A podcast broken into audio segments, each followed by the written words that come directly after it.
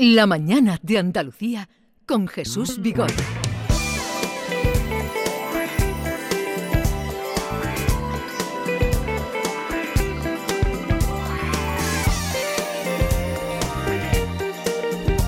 Ya les había anunciado que hoy recibiríamos la visita de Máximo Huerta con su nueva novela, última novela, París despe- despertaba tarde. Máximo, buenos días. Muy buenos días. ¿Qué tal estás? Feliz de estar aquí, feliz de, de acompañarme, de sentirme en un programa en el que quiero y con gente que. Muchas gracias, muchas gracias. La última vez que estuviste por aquí, yo creo que fue en julio del 20 de 2022. Posiblemente con Adiós Pequeño, Adiós con el premio. Fernando Lara de aquella maravillosa noche eh, en Sevilla, cuando gané el eh, Fernando Lara. Fue precioso y tengo uno de los mejores recuerdos. Ajá. Se llama la novela que ya nos descubrí muchas cosas de ti. Sí, porque en el fondo utilicé la vida real, la vida vivida, para hacer una, una historia de ficción. Escrita ya, es una novela, es una ficción, pero que nace de, un hecho real, que es una familia.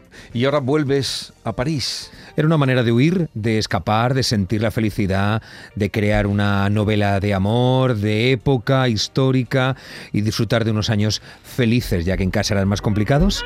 Pues viva la felicidad.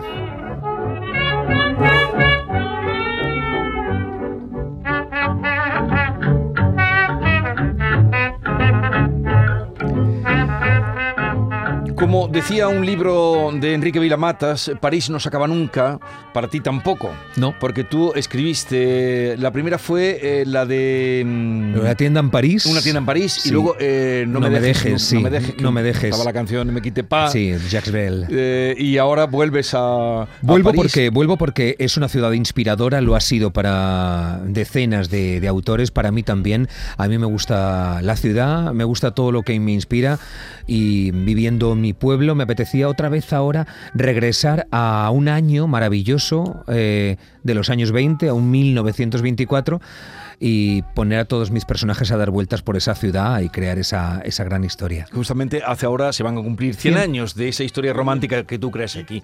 Y de la que vamos a hablar con Norma Guasaúl, que ya conoces. Hola, muy buenos días. eh, Bea Rodríguez y David Hola, Hidalgo. Hola a los tres. Eh, Vamos a hablar, entrar en esta, en esta aventura, en esta historia, en esta trama eh, romántica.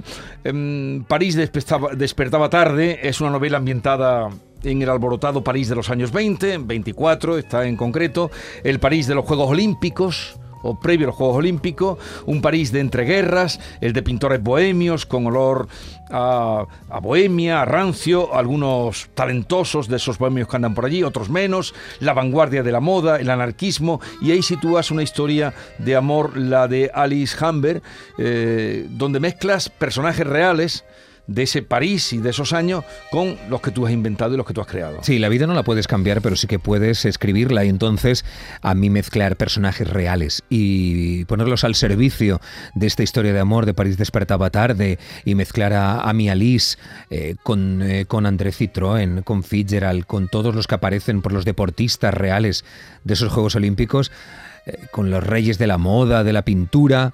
Eh, parecía un juego divertidísimo al, al servicio del lector para que lea la novela y la disfrute y hacerla mucho más real. Hacer una máquina del tiempo, convertir la novela en un viaje absoluto a los lugares exactos y a las personas exactas que había en ese momento. ¿Y tú sigues yendo a Ledom? Sí, acabo, sí, sí, sí. Estaba viendo ahora mientras mm, estaba a punto de entrar al estudio, estaba viendo fotos de Ledom. Sí, no es el lugar que más frecuento, yo soy más de Saint-Germain, pero sí que Ledom me da muchas alegrías. Pero porque- cuéntale a los oyentes que no han ido a, A Ledom, Ledom. porque tienen que ir por allí. Pues bueno, yo da, da igual, no hace falta porque puedes, es caro un café. Entonces con pasar por En París, en París es todo caro, Sí, pero bueno, puedes permitirte ese pequeño lujo o mirar la fachada que es maravillosa o colarte. Eh, permanece casi igual eh, lo de Hockisling, eh, y aquellos pintores y Kiki de Montparnasse. Tiene esa magia todavía dentro y en esa terraza, los carteles, las fotografías, las mesas revueltas de un lugar que fue el epicentro del mundo, en un cruce de bulevares que fue la playa de París, porque había tantas mesas, tantas terrazas juntas que apenas quedaba hueco para los coches que empezaban a circular por la ciudad. Y ese Ledom era el epicentro del mundo el epicentro absoluto. El, como dijo Henry Miller, el ombligo del mundo estaba allí y si podía pasar algo, un amor, sexo, un nuevo cuadro, un nuevo libro, una nueva relación o una nueva fiesta, sucedía en Ledom. Tú has dicho nombres de, de, de gente, los personajes reales que también van a aprender quienes lean o, o los van a ver situados en esta historia. Uh, Man Ray aparece, Herme Hemingway, eh, Gerda Taro, Citroën, que lo has sí. dicho antes, que fue el creador, nada menos como el creador de la Citroën. Sí, y además era cuando era un emprendedor y cuando empezaba a, a, triunfar. Y a mí me, ha, me, me, he disfrutado mucho poniendo al servicio de una historia de amor a personajes eh, como Man Ray, que era el pintor que llegó a París, pero el, al final fue Más un gran fotógrafo, fotógrafo, como fotógrafo, mm. que es el que hizo la, la, foto famosa de la espalda de Kiki mm. de Montparnasse convertida en violín. Sí, sí. A mí me jugar con ellos ha sido como meterme en una habitación y empezar a hacer un pequeño juego infantil de adultos. ¿Y dónde estuvo la génesis de esta novela? Tal vez en las dos valencianas que, con, que encontraste en el eh. mosaico. Es que es maravilloso llegar de pronto a, a, París, mirarla, levantar la mirada en la Basílica del Sagrado Corazón, en la colina, y de pronto ver en el altar, en uno de los ábsides que hay, a dos valencianas en un mosaico eh, y, y decir, ¿son dos valencianas lo que hay? Piensa que hay dos sevillanas. El shock. Sí. ¿No? Que Sí, de pronto sí, sí. ves a dos con una vestida de verde y otra vestida de rojo y dices, ¿qué hacen aquí dos valencianas en, el, en un mosaico? Y empieza a investigar y hay tiro del hilo de una realidad que es esa imagen que hay en el, en el altar, en un mosaico maravilloso que ahora está recuperado.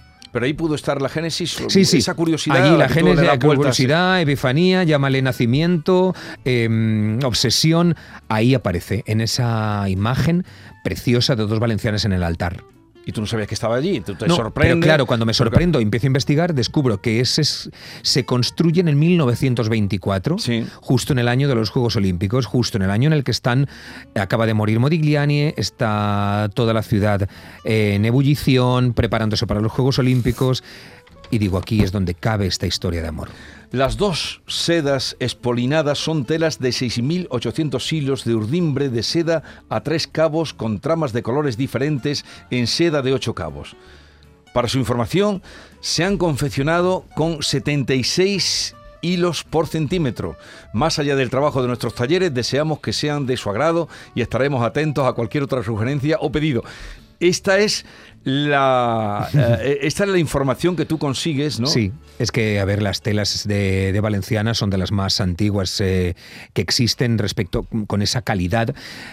Y los talleres hace dos siglos eh, había unos que, todavía, que me dieron esa información para que fuera muy real la historia de esta pequeña modista que tiene ese encargo de hacer estos dos vestidos para arquitectos de, del Sagrado Corazón. Y yo busqué y llegué hasta los talleres de Garín de Moncada, que llevan dos siglos haciendo ese tipo de telas, y la descripción que me hicieron fue exacta, tal y como la describo en, el, en la novela. Y bueno, es una, una, novela donde hay un universo femenino, no solamente y masculino, sí. Masculino. Pero eh, la temática de las mujeres, no, no, quito a los protagonistas, que además son, son este, dos personajes bastante fuertes, pero es, es, como mm, se tocan muchas, eh, muchos aspectos de la, de la mujer. Es una historia de, de amor en la que la amistad es fundamental. Venimos de una guerra, Uh -huh. Las mujeres han quedado solas uh -huh. en casa. Las mujeres, eh, las mujeres han quedado solas en casa porque los hombres se han ido a la guerra y eso, gracias a eso, se liberan al no tener padre, marido, hijos. Entonces se ven obligadas a buscarse el pan, a buscar la calle, a, sobrevivir. Y eso significa cambio de forma de vestir, cambio de vida, cambio sexual, porque ellos no están en casa. El hecho de que los hombres no estén en casa las libera, no las apena.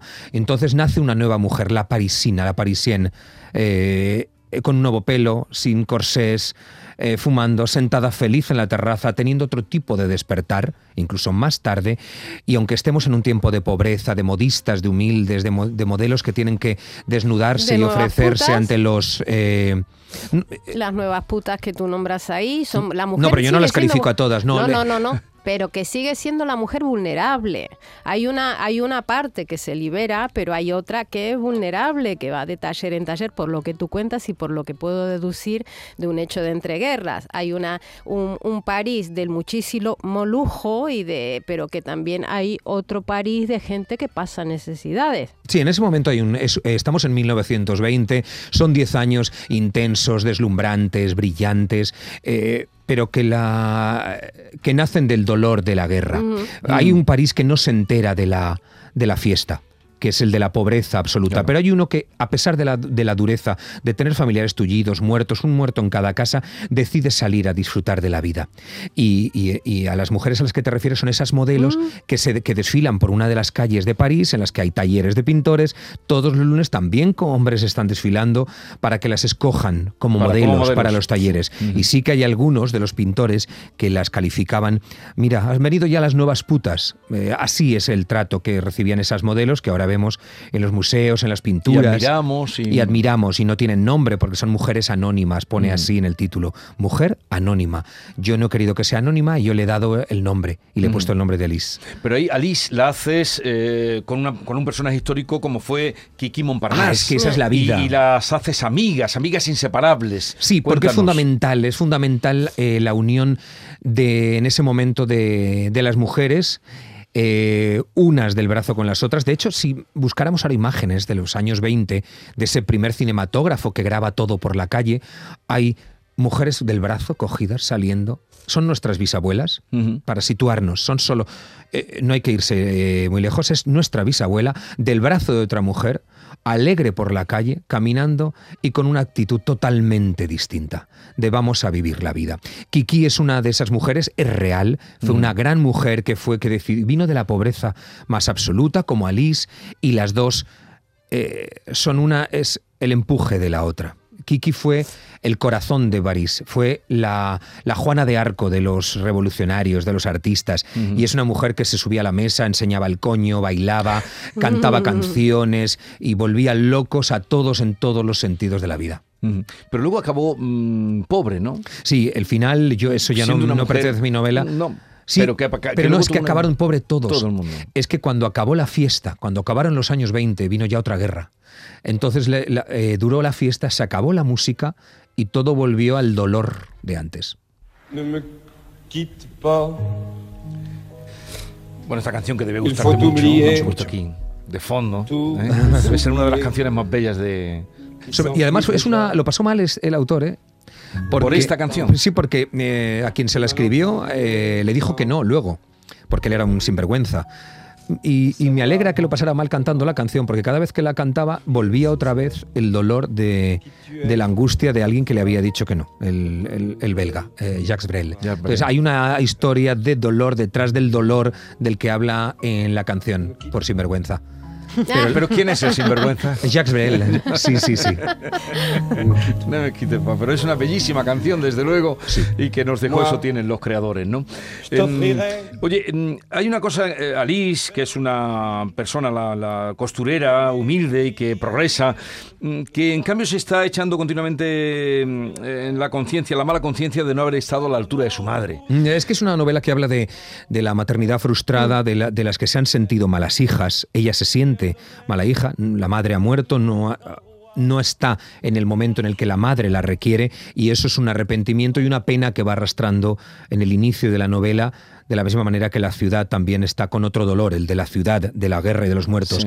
Y va paralelo el dolor de ella por haberse comportado mal, el arrepentimiento que es tan complicado de quitar de encima esa mochila, el dolor por haber perdido al amor, y es todo hay un subtexto y un hilo conductor de una hija que se siente mal, una madre que, que, siente una maternidad frustrada, niños abandonados de la guerra, niñas que no tienen, eh, que no tienen familia.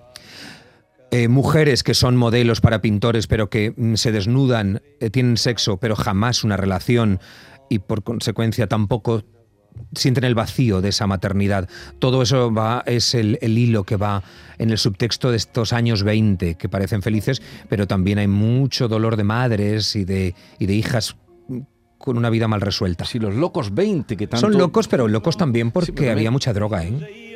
Claro, es que son locos años 20 porque experimentaron con todo. Mezclaban champán, cocaína, hashish, que le llamaban mermelada verde. Son locos por muchos motivos. Uno, porque necesitas escapar del dolor y no quieres que te hagan homenajes, no quieres que te hagan monumentos, desfiles, medallas, no, no quieres que te estén diciendo, sobre todo si tienes 18 años que tenían todos. Es gente muy joven como para estar diciéndole, vamos a homenajear, no.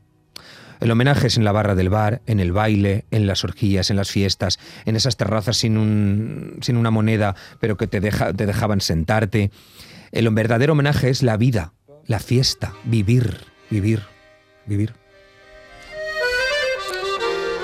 Estamos con Máximo Huerta, eh, abrimos Eh, turno. ¿Cuánto de máximo hay en este libro? Porque en el anterior había mucha Todo, carne todo, todo. Y, y en este, por ejemplo, cuando antes hablabas de, de la liberación de la mujer cuando los hombres no estaban, ¿no? que podían ser ellas mismas eh, en Es muy contraposición real, un ¿eh? poco No, no has escuchado nunca. con el "Ay, caso qué de tu madre. quedo". Sí, qué bien me quedo sí. cuando no está. Pensaba en tu madre cuando estabas comentando Sí, mi madre esto. siempre decía lo de que bien me quedo Mm. cuando no está tu padre. O sea, Mm. qué, qué bien. Que incluso mi madre ha llegado a decir, ay, ojalá se muera unos años antes que yo, ya sí estoy tranquila. Y esto a alguna mujer le calará y lo entenderá Seguro, bastante bien, de- porque hablamos de matrimonios que no tenían puerta de salida, de peajes largos, en los que cuando entrabas ya no había salida. Y que no necesariamente tenían que ser en los Y años la- 20, sino también en No, los esto de 70, mismo. 80 y 90, ¿eh? de- que la única salida era que se muriera. O Ujú. sea, esta- es así de bárbaro. Pero en estos años 20 eh, se liberan porque, claro, es consecuencia de haber haberse quedado solas. Yo sí que de mí me decías que hay en la novela. En Adiós Pequeño yo compongo la novela a, partir de, de un matrimonio real. En esta eh, están mis fetiches, mis placeres. También me han roto el corazón 200 veces. Y me romperán otras 200 Se ha notado más. cuando has dicho lo de Jack Brel, ¿eh? se ha notado un poquito. Ahí nos Ah, sí. hemos visto todo, claro. Pero Hombre. a quien no le han roto el corazón o no, No o no lo ha roto no ha vivido, qué Mm. pena. Eh, entonces, en esta novela están todos esos fetiches. A mí me gusta mucho la literatura, la música, todo No, lo que que... aparecen tus gustos. eh, mis gustos. Y, Y, las uno, cartas, Eh, las cartas, ¿qué ca- las cartas, porque Alice escribe muchas cartas de amor. Alice escribe cartas Sí, de pero eso es clave en la novela para una cosa que no puedo desvelar, Mm. que Pero ¿tú sucede en la novela. No, no, no escribo. No No, escribe. no, no, yo no escribo. Entonces tampoco Cartas recibes. Eh, no, si es que... ¿quién- no- ya no se escriben cartas ¿qué te, de amor. qué te llega? Algo de, del No, no, banco, te llega ¿no? del banco, Y- ya ni de eso, pero te llega ni eso, ni De eso. Hacienda, ¿no? Como De hecho, yo creo que un negocio que, es, que está cerrando ya es el de los fabricantes de buzones, porque no, Sí, no, nada, no cero. lo hemos pensado, pero creo que ya los buzones, eh, digo los buzones físicos tan Sí. bonitos. La novela arranca con una, es una novela que arranca de manera epistolar, porque es algo tan íntimo que ella no quiere ni puede contar a nadie. Ese dolor profundo de la pérdida de un amor que necesita verbalizarlo en papel para ni siquiera enviar la carta. Es algo que solo sabrá el lector que, ten- que se enfrenta a esta novela en el inicio. Luego la novela ya pasa a, a otra persona, pero es un inicio que conecta directamente con el lector, para que apela al dolor profundo de la protagonista despidiéndose de un amor Mm. en esas cartas. Máximo, eh, creo que mm, escribiste o empezaste a escribir París despertaba tarde antes que Adiós Pequeño, es decir, Sí. que es una novela que lleva ya un tiempo ahí en un cajón y tú has retomado, pero claro, porque eres meticu- meticuloso, supongo que no habrá sido fácil comprobar tantas cosas, ¿no? Porque hay una parte de ficción que tú te inventas, pero hay otra que tú tienes que comprobar, personajes que estaban en París en ese momento, edificios que Sí. existían, que no. ¿Cómo ha sido ese proceso? Porque no debe ser fácil. Es ¿no? muy divertido, ha sido muy divertido. Yo llevo con esta novela unos 10 años buscando qué locales, qué lugares abrían, cerraban, y como yo me ajusté solamente a 1924, a un siglo, hace un siglo, entonces los lugares que abrían o cerraban eh, tenían demasiada vida. Entonces, ajustar o incluso nombrar a un pintor, a lo mejor ya estaba en su decadencia y ya no pintaba. He tenido que ajustarme a todo, lo, a las telas, el coche, todo lo que las calles. Había que ser muy fiel a la historia, pero ha sido muy muy divertido eh, buscar todo para que ahora el lector se divierta mucho en esta novela y la di- digo divierta como disfrute, que la disfrute mucho, porque va a entrar en lugares reales de y las personas que aparecen en la Nochevieja de esta novela son las que había en esa Nochevieja. Entonces, ahí he querido solamente por placer que la novela sea muy fiel a la época. Eh, y, y cosas que, que también tú cuentas, como que, por ejemplo, la Torre Eiffel, dice Alice, un personaje que tiene eh, un no sé qué, eh, que debe ser la única que le guste, porque en aquel tiempo la Torre Eiffel no gustó. Es que era fea, en ese momento era fea. no le ¿eh? gustaba a nadie. No, en ese- en- en- mi- el París que sale en esta novela es un París fuera de los clichés, el París del barro y de las terrazas. Eh, esa mezcla, el barro de los mercados, de la pobreza y las terrazas con la fiesta, pero el París de la Torre Eiffel no porque no les gustaba, de hecho la Torre Eiffel en ese momento es muy fea, está pintada de rojo. Es, es, mm, es como una antena en ese Sí, momento, sí, no. Es, no es estética y de hecho entiendo los que en ese momento les pareciera terrorífico ese, ese elemento ahí en medio, como, pues, ¿no? como muchos elementos modernos que se colocan en ciudades, de pronto que chirrían. No hace falta cualquier Sí, sí, ciudad, muchos. podéis ver de, de España, y de, y de Sevilla, Málaga o cualquier lugar. Pero pasado el tiempo, entra ya en la fisonomía, lo acoges, ya es tuyo.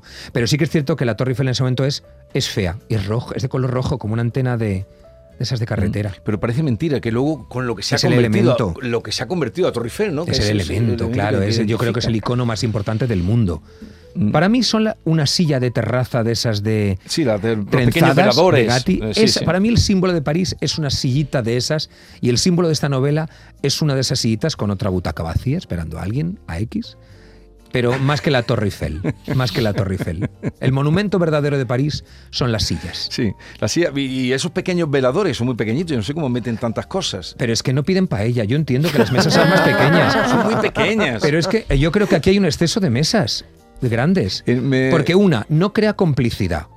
Esas mesas en las que nos sentamos aquí de San Miguel, Sí. Mao, o, o No, eso, la cerveza, feo. de quítale la marca.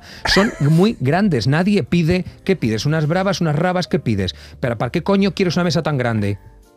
¿Para qué? Si la complicidad de la mirada, del, del te cojo la mano, del hola, ¿qué tal? ¿Qué estás leyendo? ¿Qué peli has visto? ¿Has ido a misa? ¿Y tu madre cómo está?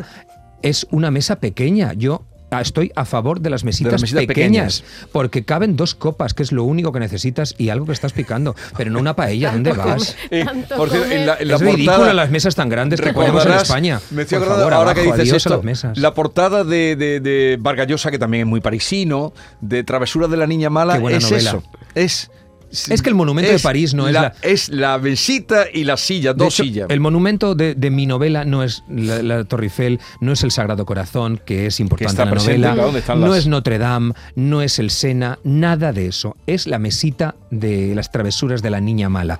Son dos sillas, ese es el verdadero monumento de, de- de París. El haber convertido la calle eh, con peor tiempo que nosotros en un elemento Sí. vital. Tienen mucho peor tiempo que nosotros, sin embargo hay más sillas. Hay más sillas. Aquí enseguida, ¡ay, que hace frío!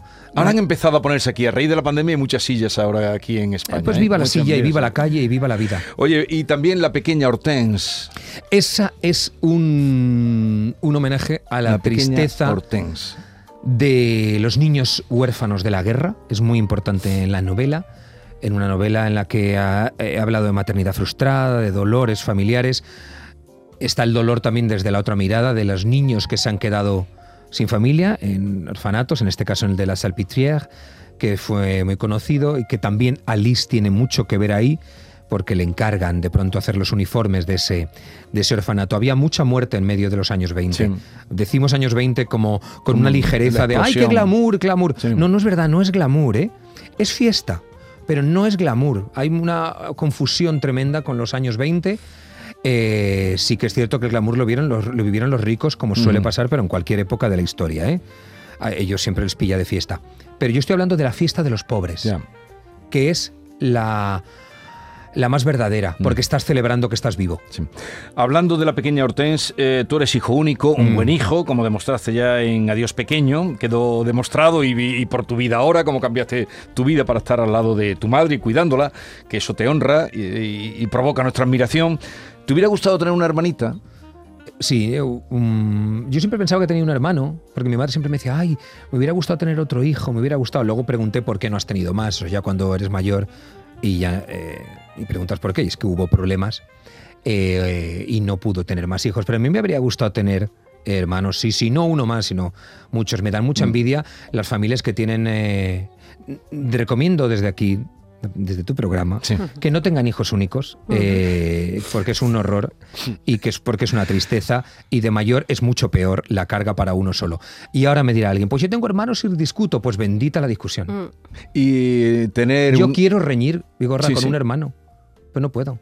Quiero reñir. Y decir, mamá, quédate con mamá este fin de semana. Claro. Quédate tú, Que que, ya me yo me yo quiero otro, ir a... Que ya miré, o no, que yo no puedo. Vale, pues me gustaría reñir, de verdad. ¿Y haber tenido un hijo? Eh, mm, ahora sería padre viejo ya. que padre Bueno, viejo. pero no te lo has planteado nunca cuando eras... No, no he tenido yo, no he tenido yo esa, esa pulsión de, de- de padre. Y habría sido un padre estupendo, creo, como contraste al mío. habría sido creo que un padre mm, no protector, sino de los que disfrutan eh, con, con la paternidad. Sí, en algún momento debía aparecer, pero se me olvidó. Sí. Vamos a pasarle un cuestionario. ¿Cómo se nos pasa el tiempo hablando con Máximo Huerta? ¿Dónde vas hoy? ¿Presentas el libro aquí? ¿Tenéis hoy acto? ¿Tienes algún acto Sí. público? Pero no me acuerdo.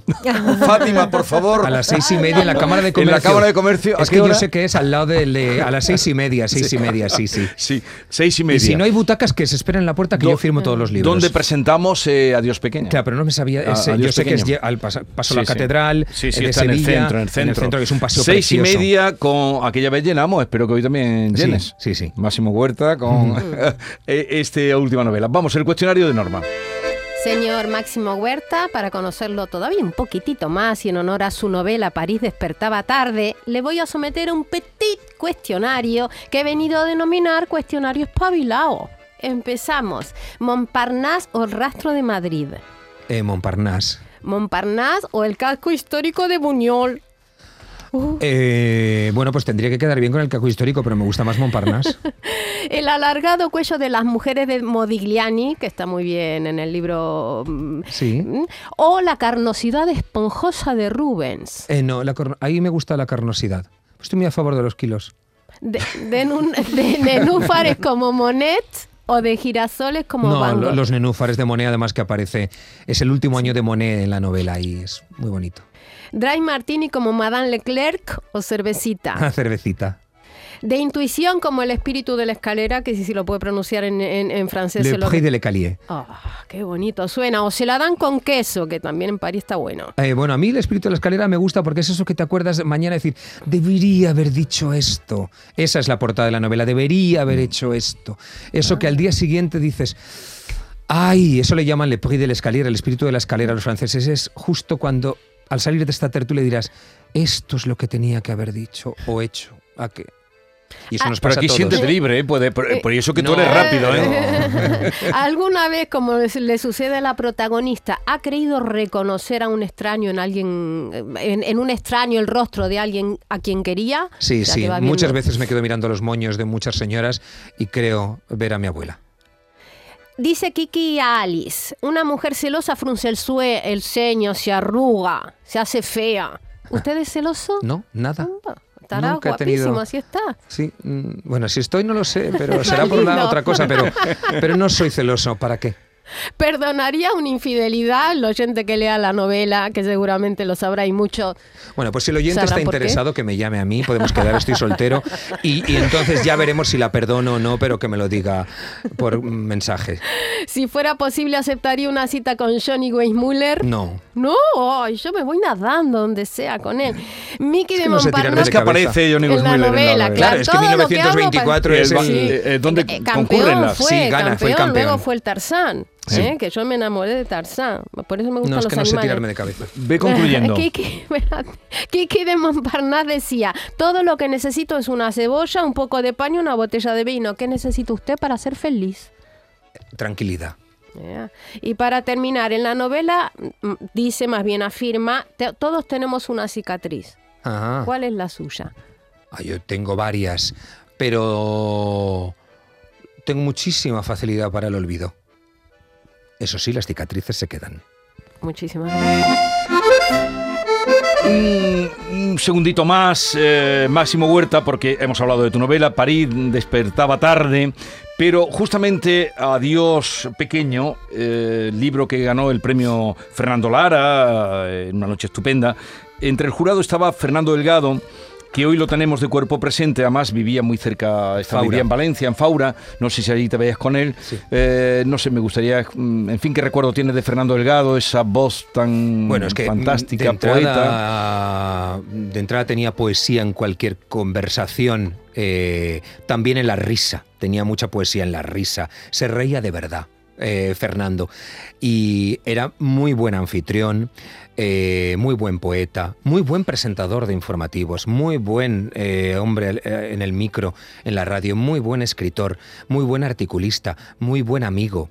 Y, y, para mí la imagen es de alguien sonriendo y ya que tengo que acordarme de algo pegado a él cuando dijo mi nombre con toda la felicidad y Claro, sonoridad del mundo y dijo nombre. Máximo Huerta", para mí fue que lo dijera Fernando se quedará para siempre en mi, en mi buena memoria. Es que vamos a recordarlo porque por aquí mm, vino mucho, frecuentó por su poesía. Es que es muy generoso. Y, además él, él era también como tú, perruno. Sí, claro, de Porque- hecho hay un libro, tiene un libro de dedica- perrunos, un sí. libro se dedica Sí. a, a los perros, como Sí. tú a Doña Leo, que le pusiste ese nombre. A la librería, A la librería. La Espera que te va a saludar una persona que creo que te va a hacer ah, alegría, porque ahora vamos a dedicar unos minutitos a hablar de, de Fernando. Te vamos a dejar ya libre. Seis y media, presentación de este último libro de Máximo. París despertaba tarde a las seis y media en la Cámara de Comercio.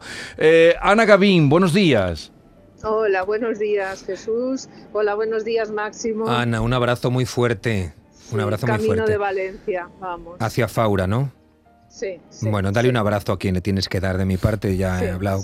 Y qué difícil es, eh, qué jodido es morirse y qué difícil es quedarse también, sobre todo cuando tienes todo. solo setenta y tantos años. Es que es muy injusto, es muy injusto. Bueno, eh, Ana, con la que vamos a hablar ahora, creo que se ha cortado, es lo propio cuando pasa en los trenes, es directora de relación. es que Ah, está sí. Sí, sí. como llegando a túneles. Ahora Sí. me oyes. Sí, sí, te oigo, te oigo. Sí, que sí, sí. eh, voy a dejar ya, eh, voy a despedirme de, de Máximo, ahora hablo contigo, porque claro, es que Ana lo conocía desde hace Mucho, 30 años, como todos los escritores Sí, de Planeta. Sí, yo, yo realmente fue el que, la- el que lo fiché para el premio Planeta. No, no di- cuando, cuando todavía no estaba en el Ahí se nos corta. Lo paso de mal cuando hago entrevistas con Mm, los ayer. mm, con los mm, Estoy hablando con eh, pf, eh, Carmen Amoraga, eh, escritora también, valenciana, que estaba dice, y me envió la foto. Estaba, estaba ayer, antes de ayer, sentada con él y- Ah. y enviándonos fotos. Mira, estamos aquí. eh, Carmen Amoraga, que es una maravillosa escritora Sí, también, sí, valenciana, y que. Y, y, de hecho, nos estábamos enviando las fotos sentados en la terraza. Sentados en la terraza. Eh, es cierto que ha sido muy rápido este adiós, pero es que mm, en su caso deja eh, tantas amistades, tantos buenos recuerdos en tanta gente, no solamente libros Sí. y sus voces grabadas. Eh, pocas veces al final de un informativo se ha recomendado un libro y siempre acababa recitando, recomendando un libro que ahora puede parecer exótico y lo hacía normal. Ujú. Y es que es un hombre que ha hecho la vida muy normal a los que estaban Sí. al lado. Sus, despedi- sus despedidas, que siempre han Preciosas. las despedidas de... Literarias en un telediario. Aquí hay una compañera que hizo un trabajo sobre las despedidas de, de- de un telediario, de los telediarios que decía Fernando. Y luego otra cosa, siempre cuando en las convocatorias de premios y tal, él siempre eh, aparecía y estaba rodeado de la gente más joven, eh, porque era Es que, conversador a ver, con todos. Es que es, es muy, es- era muy conversador, eh, muy sociable, eh, muy coqueto. eh, y muy joven, muy joven, de un espíritu absolutamente joven. Es que de estar brindando, abrazándose, eh, jugando fí- mm, físicamente eh, atractivo. Sí. Eh, cuando habla lleno de, de- de- sensualidad de la de la amistad, que está, está conquistándote con las palabras. Es un, tipo maravilloso. ¿Qui- ¿Te atreves a leer un poema de suyo? Con cortito. todo mi y además respeto. es Resistencia Inútil en la voz de Máximo Huerta, un poema de, de Fernando Delgado. A dejar la vida te resistes, o a que te deje ella, en el feliz silencio de tu ausencia. Perdido no se sabe qué laberinto inescrutable. Te resistes a ser parte del trueno, que es un temblor de vida, fuego de rayo y mar, naturaleza viva. Y aún prefieres ser un muerto eventual, cuando ser muerto es serlo todo y nada. Máximo, muchas gracias por tu visita, como siempre. Si van por Buñol, pasen por la librería eh, de Doña Leo y, y eso, bueno, en fin, tal vez se lo encuentren allí, a Ahí. nuestro... Y si no estoy en cualquier librería. Venga. Ah, Exactamente. Hasta luego, Máximo. Con un buen Suerte. libro.